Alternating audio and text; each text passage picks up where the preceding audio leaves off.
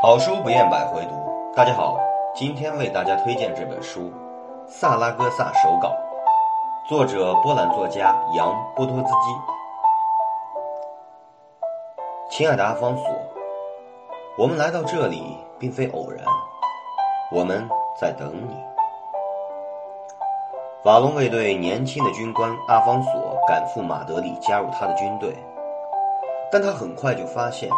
他被困在一家神秘的路边客栈，和形形色色的怪人待在一起：小偷、强盗、贵族、妓女与吉普赛赛人。